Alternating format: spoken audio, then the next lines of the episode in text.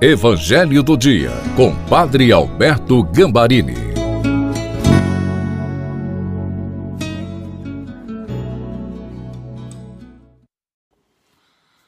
Olá, seja bem-vindo, bem-vinda ao Evangelho do Dia de segunda-feira.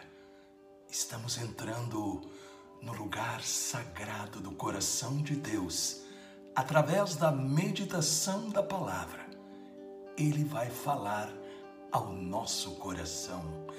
Peçamos o Espírito Santo. Pai, em nome de Jesus, ilumina-nos com o Espírito Santo, dando-nos a compreensão da tua palavra, para que a nossa fé possa ser a fé viva que transforma a nossa vida que dá testemunho do teu amor e que também vê os sinais, os prodígios e as maravilhas. Amém. Em nome do Pai, do Filho e do Espírito Santo. Amém. Proclamação do Evangelho de Nosso Senhor Jesus Cristo, segundo São Mateus capítulo 4, versículos de 12 a 17, de 23 a 25. Ao saber que João tinha sido preso, Jesus voltou para a Galiléia, deixou Nazaré e foi morar em Cafarnaum, que fica às margens do mar da Galiléia no território de Zabulon Neftali, para se cumprir o que foi dito pelo profeta Isaías. Terra de Zabulão, terra de Neftali, caminho do mar, região do outro lado do rio Jordão, Galileia dos pagãos. O povo que vivia nas trevas viu uma grande luz e para os que viviam na região escura da morte, brilhou uma luz. Daí em diante, Jesus começou a pregar, dizendo: Convertei-vos, porque o reino dos céus está próximo.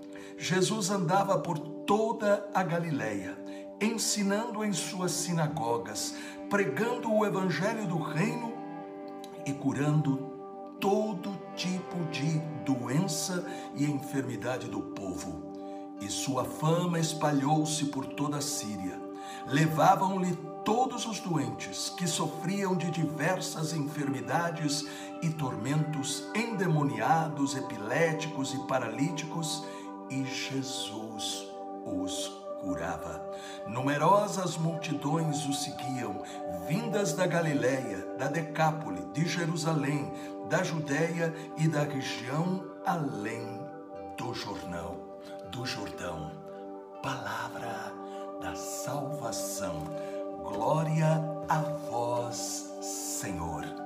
O Evangelho nos apresenta o início do ministério de pregação de Jesus, dizendo em Mateus 4,16: O povo que vivia nas trevas viu uma grande luz. Aí está, portanto, como também disse o Evangelho, a realização de uma promessa do profeta Isaías, anunciando o lugar onde o Messias iniciaria a sua missão, trazendo a luz e a verdade de Deus. Desde o início, são apresentadas as duas dimensões da obra de Jesus e também da missão que será confiada à igreja. A primeira dimensão é o despertar da fé. Mateus 4,17 nos mostra Jesus dizendo: Convertei-vos, porque o reino dos céus está próximo.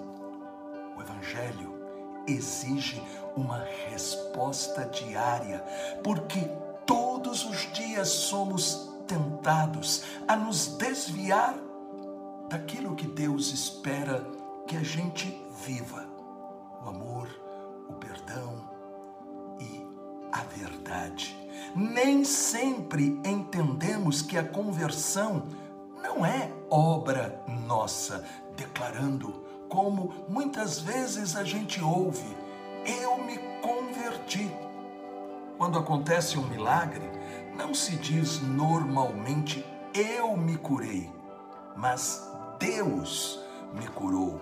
Na conversão é necessário dizer a mesma coisa, pois ela é a resposta ao chamado de Deus. Quem abre os nossos olhos e nos dá a graça de responder com fé e obediência é o Espírito Santo.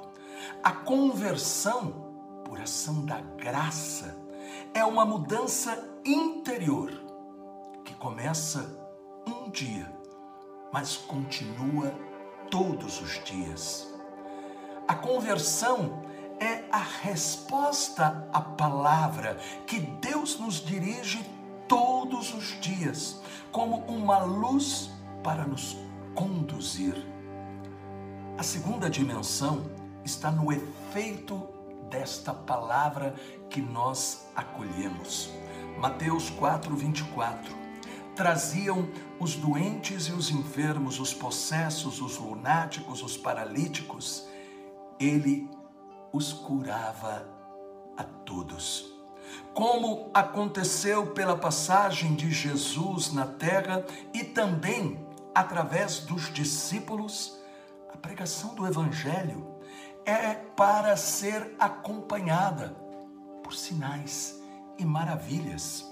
Quando o Evangelho é pregado, é Jesus que está se tornando presente com o seu poder para tocar no coração, para levar as pessoas ao encontro com Deus e também para manifestar sinais, prodígios. Esta realidade sempre acompanhou a igreja como por exemplo nós vemos no testemunho de São Justino Mártir, no século segundo do cristianismo, que nos dá o retrato daquilo que era a igreja e que tem que ser a igreja. São Justino diz: se você quer a prova de que o Espírito de Deus veio a nós, venha a uma de nossas reuniões e veja como os demônios são perseguidos, os doentes curados. Você ouvirá pessoas falando em novas línguas e a profetizar.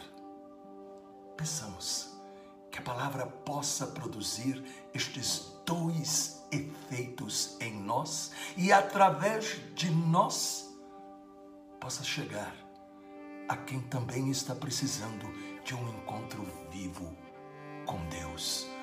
Pai, com a intercessão da doce Virgem Maria, Nossa Senhora dos Prazeres e de São José, dai-nos a graça de podermos todos os dias nos alimentar da tua palavra, experimentar a manifestação do teu poder e através de nós, outros também possam experimentar a tua presença. Em nome do Pai, do Filho e do Espírito Santo. Amém. Esta palavra iluminou o seu coração? Então não guarde somente para você. Deixe um comentário e compartilhe, pelo menos para cinco pessoas que você ama, que você sente que Deus está colocando no seu coração para que você as ajude. Jesus pode contar com você?